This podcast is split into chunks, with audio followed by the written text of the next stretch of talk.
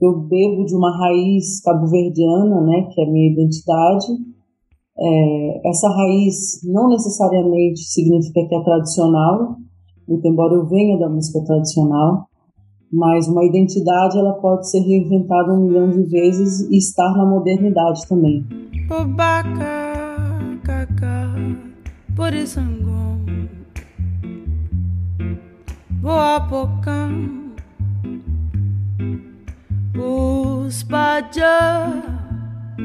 Fala sobre essas, essa turnê que você vai fazer no Brasil começar do começo, querendo saber dessa conexão com os brasileiros, né? Você já fez parcerias com o Criô, com o BK, com a Mariana Aidar e com vários artistas brasileiros. Como que surgiu essa conexão? Acho que é uma conexão que surge de parte a parte, de forma muito orgânica, né? É, existe um, uma identificação, um reconhecimento, assim, muito de sonoridades, de temáticas, de um DNA até certo ponto, né? E ao mesmo tempo essa essa essa atração pelas diferenças também, né? Que apesar de tudo eu venho do então existem diferenças, né? substanciais, mas que se complementam. Eu acho que é isso. Mas o que mais te atrai pela música brasileira? O que mais me atrai é sua, sua beleza e sua diversidade. Eu acho que é uma música que é, na sua maior parte, feita de, de emoção, né? Que conta histórias, que que toca toca assim as emoções mais profundas. E quando e quando não é pelas palavras é pela harmonia quando não é pela harmonia é pela melodia quando não é pela melodia é pela batida. Então é uma música muito rica né? Sempre serviu para mim de referência. Quando eu estava me formando como ser humano né a música brasileira foi sempre um farol assim bem interessante na no panorama para mim quais foram os primeiros artistas que você ouviu nessa sua formação musical? Eu vi muito Caetano, Djavan, é, Elis Regina, Betânia, é, Gil, Vinícius, Tom Jobim, os clássicos, né? É, tive a sorte de poder ter acesso a eles mas também muita música popular que vem através das novelas brasileiras né, que chegavam em Cabo Verde na minha infância. E essas novelas contavam histórias bem peculiares, assim, né? A gente descobre a realidade do Nordeste, por exemplo, através de muitas novelas e, e rola uma identificação também, né, com Cabo Verde. Esse clima árido, essa dureza de vida, mas que faz pessoas também muito resilientes e muito genuína, sabe? Então, um, aí está a questão do reconhecimento, assim, você reconhece no outro algo muito parecido com você, mas também diferente. Então, soa a novidade, né? Então, isso sempre me chamou muito quando eu era criança.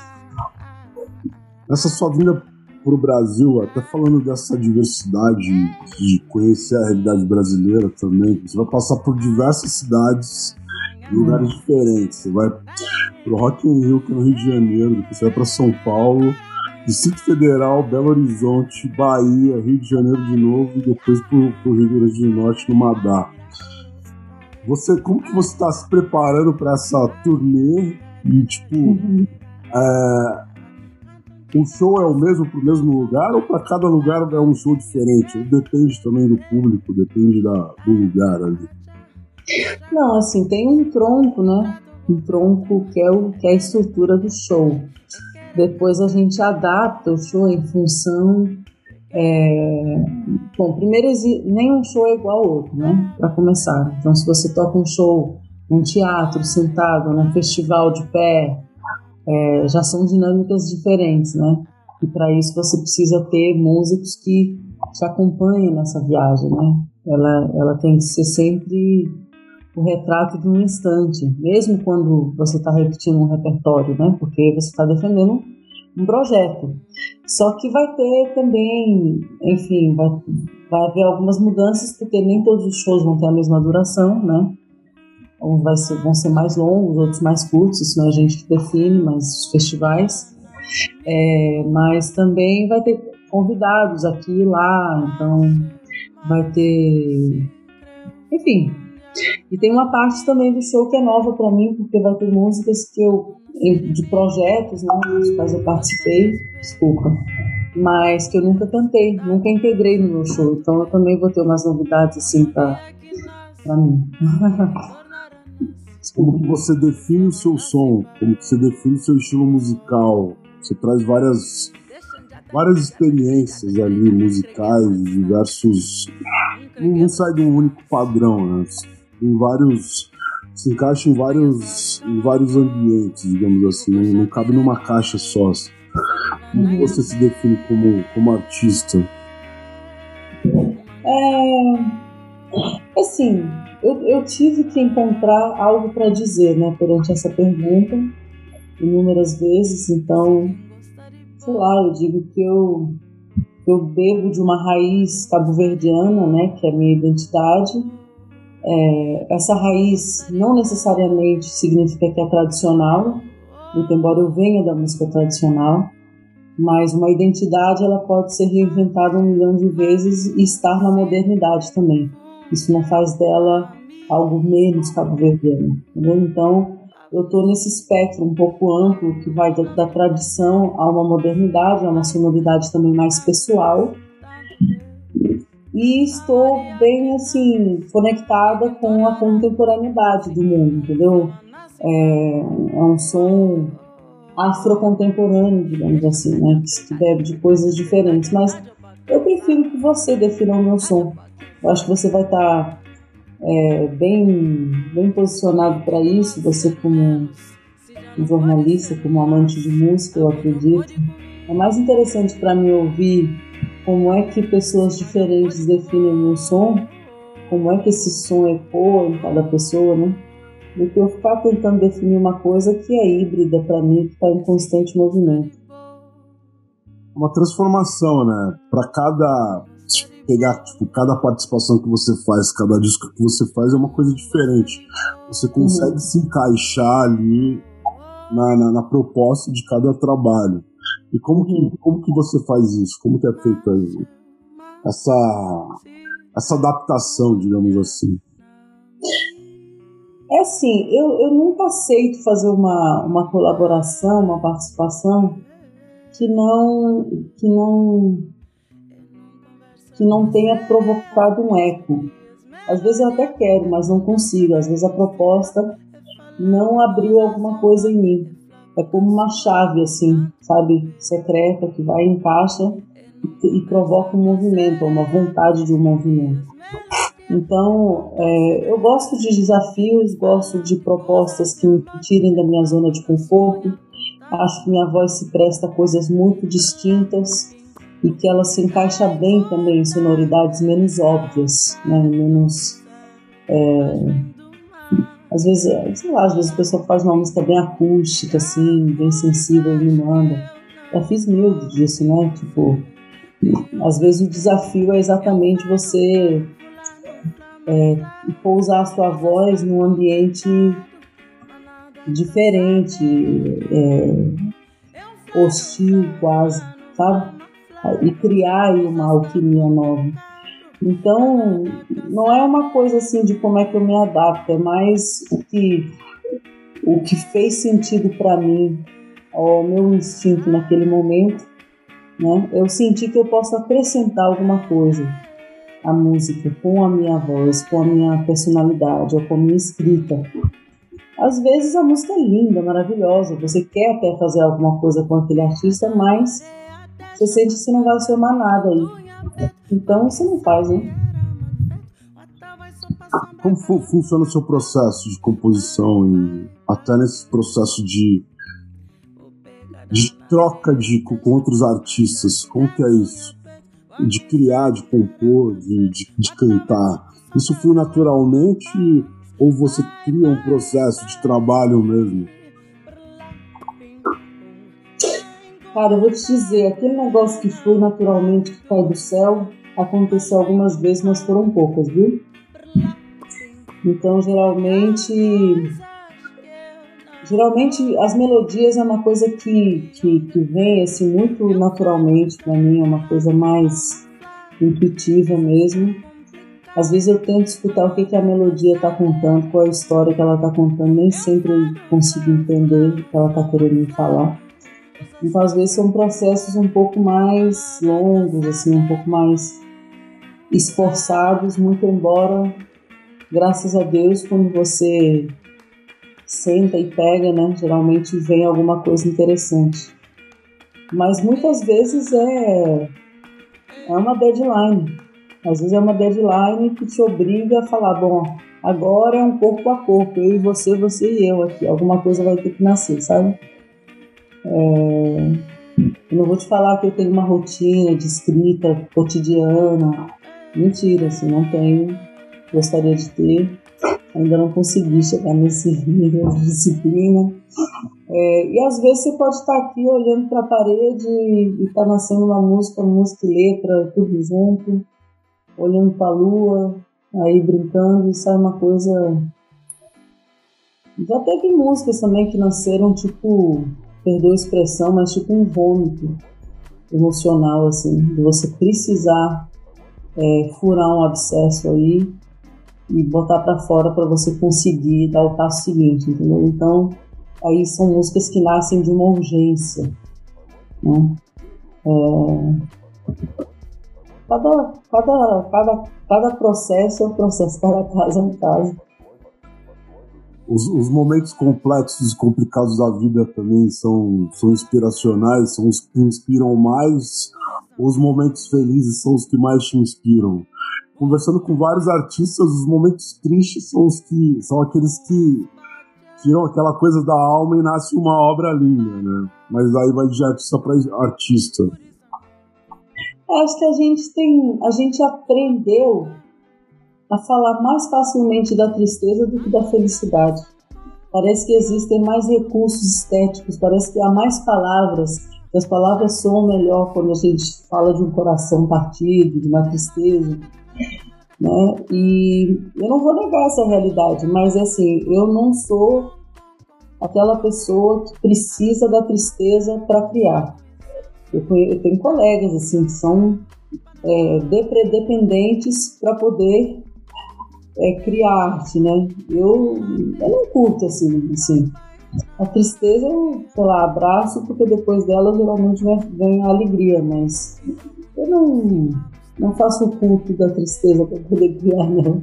Eu gosto também ter uma energia assim de uma coisa vital, de uma coisa para cima também e ver o que, que nasce daí. Graças a Deus, eu acho que eu no manga, assim, você vê. Manga é um disco bem solar, né? Fala de coisas tristes, mas também fala de coisas alegres, coisas sensuais, coisas da história, coisas é, da minha origem. É, então não é só, só tristeza, né? É, a tristeza faz parte da vida, mas não é, o, não é o essencial, não é o todo da, da, coisa, né? É, eu acho que não deve ser o motor de tudo, né? Porque senão é complicado. É. A gente pode ser feliz, né? A gente não deve esquecer que a, a vida é um presente que a gente veio para ser feliz. Se a gente conseguir ser feliz mais do que triste, acho que a gente tem uma missão ó, conseguida. Não, com certeza. E a arte, a arte gera essa felicidade. A arte nos leva para outros caminhos, né? para outras viagens, tira a gente daquele, daquele momento ruim também. Tem esse uhum. poder de, de, de, conectar as pessoas. Uhum. Falando, falando da sua, da sua, da, da, nossa língua portuguesa, como que é se conectar com o público de outro, de outros lugares que não falam português? Eu vejo que é uma dificuldade de muitos artistas brasileiros de, de emplacar algo fora do Brasil. Lógico, a gente tem vários artistas que conseguem, mas a grande maioria fala que a dificuldade é a língua portuguesa, que muitos não entendem. Então, como que você vê essa, essa meio que barreira da língua, que, mas na real a música meio que conecta todo mundo. É, assim, assim, eu vou te falar, eu venho de um país que tem, um, tem meio milhão de habitantes, tá? Cabo Verde tem meio milhão de habitantes, e tem um milhão na diáspora. Então isso forma um total de pouquíssimas pessoas no planeta que entendem o que eu digo quando eu canto, né? Quando eu canto em crioulo cabo-verdiano, que é a maioria do meu repertório.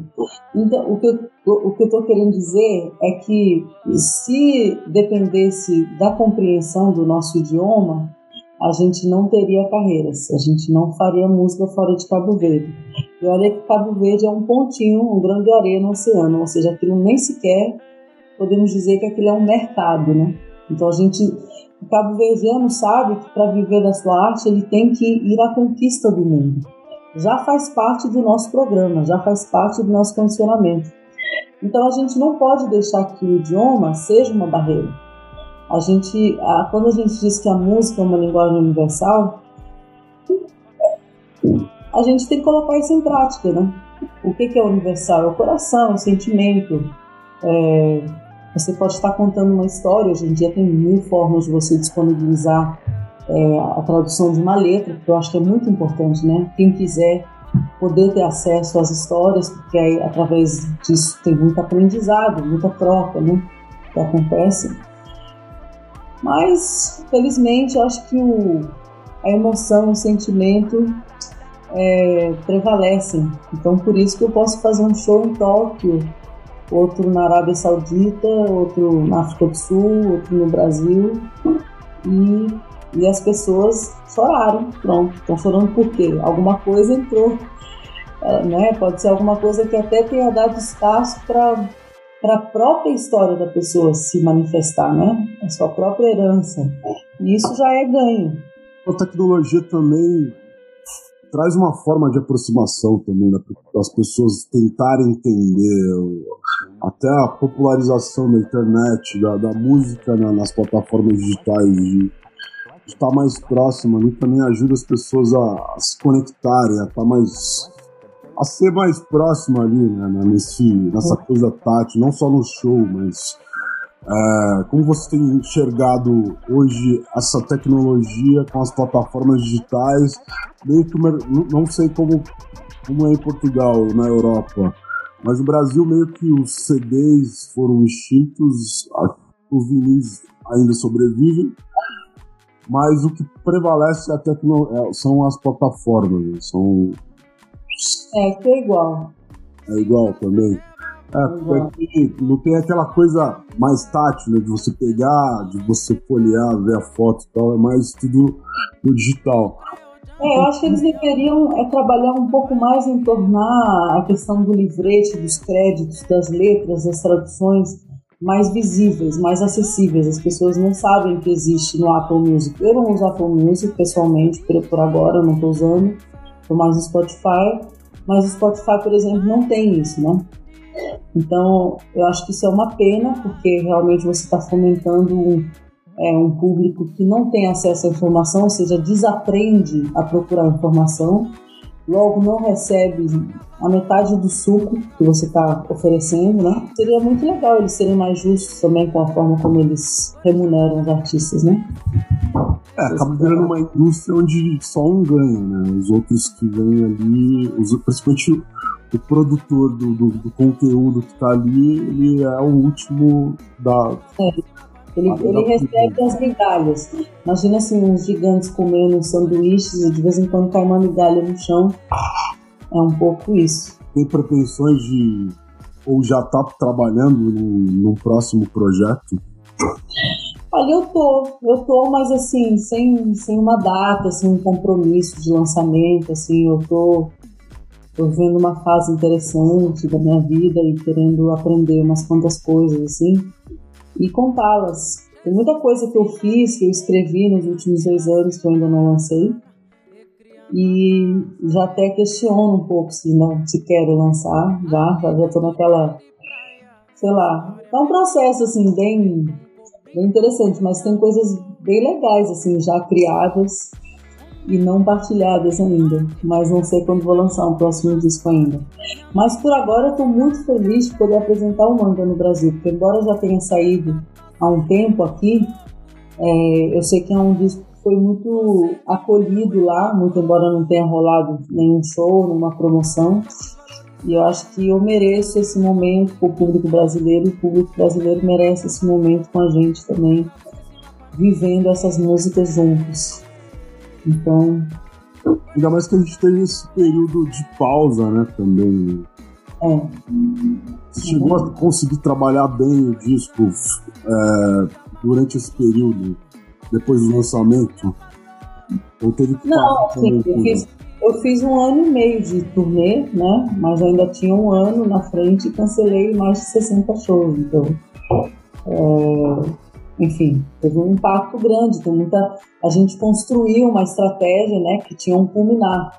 Esse culminar caiu em 2020. Então, muita coisa não aconteceu ou veio acontecer no ano seguinte, já meio fora de um ritmo, né? Mas aconteceram muitas coisas legais também. E, essas músicas que você produziu antes, sente que elas já estão velhas, assim, no sentido de, de não fazer mais sentido agora, do, do período que foram feitas? Não, não, não. Não tenho isso com esse disco, graças a Deus. Eu acho que ele é um disco bem clássico até para mim nesse sentido, sabe? Tem temáticas, eu acho que ele tem. Acho que às vezes a gente faz coisas que ficam mais marcadas num, num, capítulo bem específico que, né, que era ou de uma revolta, ou, ou de um. Mas às vezes você tem coisas que são assim verdades constantes para você e que não, não envelhecem assim tão rápido. Não impactou tanto a, só a, a mensagem que você pretende passar, né? É uma, uhum. uma coisa atemporal que não, não, não, tem um período marcado. Isso. Realmente o que fazem é um período marcado e, e bora fazer outras coisas depois, né? É. E, isso tem prevalecido também no lance do single. Né? Muitas pessoas não estão lançando mais disco por não fazer sentido, outros lançam mais singles. É, você lança um disco e duas músicas reverberam mais e as outras meio que vão esquecidas, né? Então é, acaba acaba não fazendo tanto sentido. E qual a sua expectativa para essa, essa passagem pelo Brasil? Minha expectativa é que as salas estejam cheias, é, que as pessoas vivam uma experiência real, assim, é, intensa, que saiam felizes da casa e que dividam esses momentos com as pessoas que eles amam, assim, né? O que querer mais do que salas repletas e pessoas felizes, né? Não, mas eu vou ver seu show, com certeza. vou tentar ir na Audi, pelo menos em São Paulo. Pronto. Pra te ver. Esse... Obrigada, viu, pela, pela, por esse momento aqui. Eu, eu que agradeço. Sua disposição e, e seja bem-vindo ao Brasil e vamos tentar trocar uma ideia. Quero ver seu show muito. Gosto muito do seu som. Obrigada. Tudo de bom para você, viu? Eu que agradeço, brigadão.